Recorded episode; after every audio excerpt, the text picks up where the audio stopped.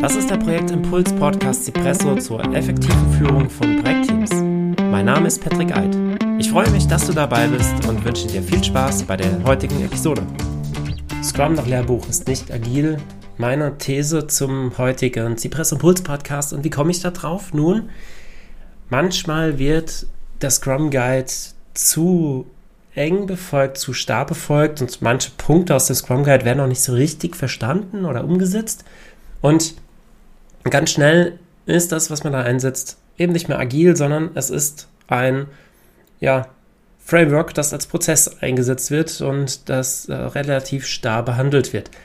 Scrum ist so nicht gedacht, aber wenn es so eingesetzt wird, dann hat es an Agilität verloren. Und wenn wir uns einmal das Manifest für agile Softwareentwicklung angucken, dann steht dort als erster Satz Individuen und Interaktionen mehr als Prozesse und Werkzeuge. Und bezogen auf meine These, Scrum nach Lehrbuch ist nicht agil, bedeutet das auch, nun, wenn ich feststelle, dass zum Beispiel das Daily nicht jeden Tag durchgeführt werden kann, weil es eben nicht zielführend ist oder weil meine Personen im Team damit nicht klarkommen, weil sie ja vielleicht auch nicht zu 100% im Projekt sind oder warum auch immer.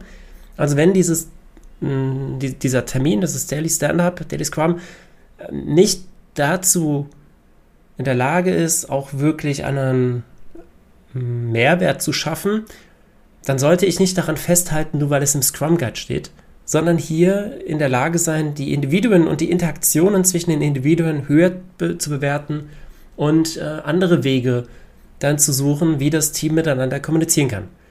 Statt einen, einen Termin, zum Beispiel einen täglichen äh, stattfindenden Termin zu haben, könnte man auch eine Chatfunktion, ein Chatprogramm nutzen, um sich täglich auszutauschen und äh, Impediments und Hindernisse aus dem Weg zu räumen. Und äh, was steckt da noch drin? Individuen und Interaktionen mehr als Prozesse und Werkzeuge. Ein Werkzeug, das ich in Scrum ja auch einsetze, ist das Backlog manche Teams oder für manche Teams ist das eine Hürde, so ein Backlog zu pflegen und Aufgaben zu schreiben, da reinzusetzen. Und äh, diese Teams könnten schneller und effizienter arbeiten, wenn sie so etwas nicht hätten. Ja, bei manchen Teams reicht es aus, wenn sie sich im Daily besprechen, was jetzt zu tun ist und äh, dieser, diese Dinge einfach abgearbeitet werden und am nächsten Tag bespricht man sich, wie es gelaufen ist, was gut war, was nicht gut war und äh, man nimmt die nächsten Sachen entgegen oder äh, fängt die nächsten Sachen an. Das heißt, auch das, die, das Pflege eines, die Pflege eines Product Backlogs oder auch eines Sprint Backlogs kann in manchen Situationen für ein Team hinderlich sein. Und auch hier wiederum einen Scrum Guide festzuhalten, nur weil es so drin steht, dass man einen Product Backlog braucht, kann dazu führen, dass man eben nicht agil ist, sondern hier an der Stelle ja diesem, diesem Prozess folgt, der vielleicht nicht unbedingt förderlich ist für das Team. Funktionierende Software mehr als umfassende Dokumentation, das geht so ein bisschen in, eine gleich, in die gleiche Richtung.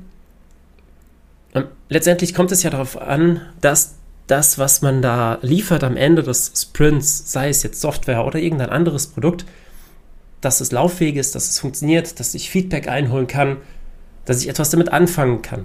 Und das sollte immer wichtiger sein als die Pflege des Sprint Backlogs und der Items, die dort drin sind.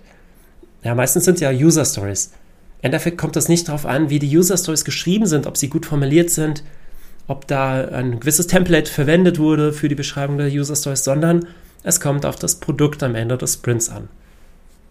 Und das sollte der Fokus sein in jedem Team, das, was am Ende des Sprints geliefert wird, dass das funktioniert, dass man da Feedback einholen kann und daraus dann lernen kann.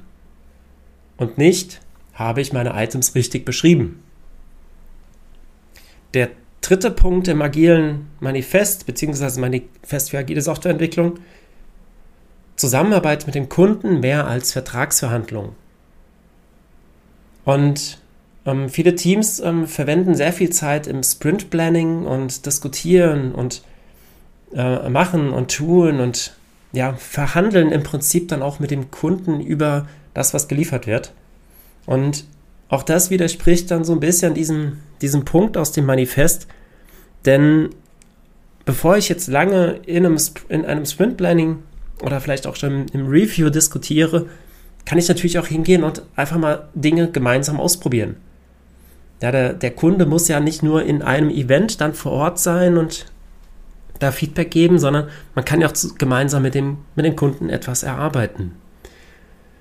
Das geht dann vielleicht Richtung, Richtung Design Thinking oder andere Ansätze, aber wenn das für das Team besser ist und auch für das Vorankommen des Teams, dann gehört das für mich auch zu Agilität, dass ich in der Lage bin, andere Methoden und Frameworks einzusetzen, wenn es jetzt hier in der, an der Stelle besser funktioniert und geeignet ist. Und ähm, ja, ein anderer Punkt ist auch das Commitment. Teams geben ein Commitment ab am Ende des Sprint Plannings und äh, häufig, ganz häufig ist es dann so, dass am Ende des Sprints geguckt wird, wurde das Commitment eingehalten, die Verpflichtung oder nicht. Und wenn nicht, dann ist das gleich auch ein negatives Ergebnis oder es hat auch, oder besser gesagt, es hat den Anschein, das wäre ein negatives Ergebnis. Und ähm, auch hier fehlt die Flexibilität dann manchmal, dass es ja durchaus sein könnte, dass es berechtigt ist, dass man dieses Commitment nicht eingehalten hat, weil es eben neue Anforderungen gab oder weil man auf irgendetwas anderes reagieren musste. Und äh, ganz zu Recht, wie ich finde, ist dieses Commitment auch rausgeflogen beim letzten Scrum Guide Update, dass da gar nicht mehr so ein großer Wert drauf gelegt wird. Dennoch ist das in vielen Unternehmen weiterhin der Fall, dass eben das Commitment als sehr wichtig angesehen wird. Und ja, es hat auch seine Daseinsberechtigung, es ist wichtig, aber eben man sollte schon noch ähm, weiterhin die Möglichkeit haben, und damit kommen wir auch zum nächsten Punkt des Manifests, man sollte die Möglichkeit haben, Pläne auch anzupassen. Also der vierte Punkt, reagieren auf Veränderungen mehr als das Befolgen eines Plans und ja, hier meine ich ganz klar die Abarbeitung des Sprint-Backlogs. Wenn ich irgendwelche Erkenntnisse habe, neue Erkenntnisse, dann kann ich jederzeit Sachen reinnehmen, Sachen rausnehmen und äh, dieses Sprint-Backlog anpassen. Das äh, sagt ja auch der Scrum Guide. Alles, was oder es äh, ja, orientiert sich ja sehr an dem Sprint Goal und ähm, hat Items drin, die äh, dienlich sind für das Sprint Goal und äh, je nachdem, wie sich ähm, im Verlauf des Sprints der Weg vielleicht auch ändert, kann man Sachen reinnehmen oder, reinnehmen oder rausnehmen. Nur würde ich jetzt sogar so weit gehen, zu sagen, nun ja, auch so ein ganzes Sprint-Goal könnte sich ändern und bevor ich jetzt ähm, blind hinter diesem Ziel herlaufe, obwohl das vielleicht gar nicht mehr valide ist, dann, ja gut, ändere ich eben auch das Ziel, nicht nur, nicht, nicht nur das Sprint-Backlog. Und diese Flexibilität sollte man in Scrum auf jeden Fall haben. Der Scrum Guide verbietet das ja auch nicht, in manchen Unternehmen ist es aber nicht so gern gesehen, dass das so gemacht wird. Und all diese Punkte, die ich jetzt aufgezählt habe, also, also es waren, um mal kurz äh, zusammenzufassen, Daily und andere Events, wenn die zu starr behandelt werden, ähm, das Backlog als Werkzeug, wenn das vielleicht nicht dienlich ist, oder auch äh, das Schreiben von Backlog-Items wie User Stories, ähm, das Sprint Planning, das Commitment, Abarbeitung des Sprint Backlogs, wenn ich das alles zu starr sehe und nicht darauf eingehe, was auf das, was mein Team braucht, dann ja, mache ich zwar Scrum am Ende, aber ich habe eine ganz äh, wichtige Zutat vergessen, denn ich habe vergessen, agil zu arbeiten.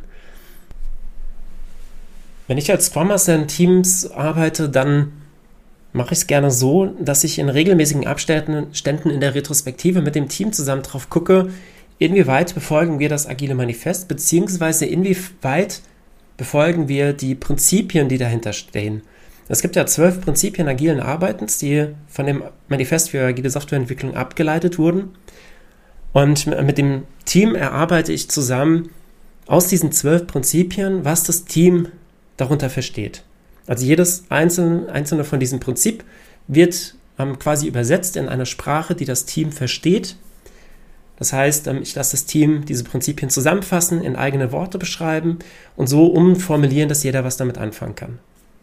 Als Beispiel, die zwölf Prinzipien beginnen mit Unsere höchste Priorität ist es, den Kunden durch frühe und kontinuierliche Auslieferung wertvoller Software zufriedenzustellen.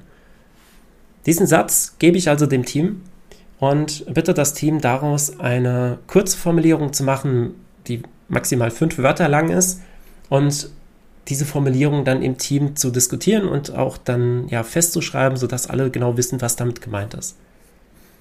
Und dann ähm, am Ende hat man eine kurze Beschreibung oder eine, eine ja, Übersetzung, teaminterne Übersetzung von diesen zwölf Prinzipien.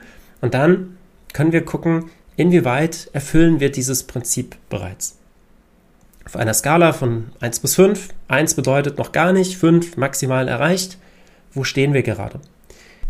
Lass dann alle im Team abstimmen und dann kannst du Mittelwerte bilden bei den einzelnen Prinzipien. Dann, dann siehst du, wo steht das Team gerade bei den jeweiligen Prinzipien. Und dann wäre nächste, der nächste Punkt, mit dem Team herauszuarbeiten, was müssen wir tun, um die nächste höhere Zahl zu erreichen. Also beispielsweise beim ersten Prinzip, wenn wir da im Schnitt bei einer 3,4 stehen, dass wir dann gucken, was müssen wir tun, um hier auf die 4 zu kommen. Oder was müssen wir tun, um auf die 5 zu kommen. Ja? Ähm, geht natürlich äh, beides. Ich würde erstmal den kleineren Schritt wählen, also zum, zur nächsten Ganzzahl, nicht unbedingt zum Maximalwert, sondern erstmal kleinere Schritte und dann Stück für Stück dann äh, das Ganze erweitern, erhöhen und ähm, so weit ausbauen, wie es für das Team förderlich ist. Es kann durchaus sein, dass bei diesen zwölf Prinzipien, dass das Team sagt, naja, nehmen wir mal, mh, hm, nehmen wir mal diesen Punkt, liefere funktionierende Software regelmäßig innerhalb weniger Wochen oder Monate und bevorzuge dabei die kürzere Zeitspanne. Und ähm, es kann jetzt sein, dass das Team vielleicht sagt, naja, das äh, passt bei uns irgendwie nicht, weil wir haben keine Software und äh, kurze Zyklen haben wir so auch nicht, sondern ähm, wir schreiben vielleicht ähm, Test-Cases oder so. Naja gut, dann, dann müsst ihr das natürlich entsprechend umschreiben. Dann sucht euch ein Prinzip, das für euch passt, das in euren Kontext reinpasst und ähm, versucht es entsprechend umzuschreiben. Wenn es gar nicht geht, dann lasst es aus. Dann habt ihr keine zwölf Prinzipien, sondern am Ende vielleicht acht. Aber diese acht, die solltet ihr dann auch tatsächlich befolgen. Und da kannst du das dann, wie ich eben beschrieben hatte, mit der Skala auch anwenden. So, kurzer Abriss dazu, warum Scrum vielleicht nicht unbedingt agil ist und wie du die Agilität in deinem Scrum-Team herstellst. Wenn du da Fragen dazu hast, dann kontaktiere mich gerne. Entweder über LinkedIn, da kannst du einfach nach Patrick Eid suchen oder auch hier in den Show Notes ist mein ist mein Profil auch verlinkt oder geh auf meine Webseite advitago.com. Vielen Dank, dass du heute mit dabei warst und bis zum nächsten Mal.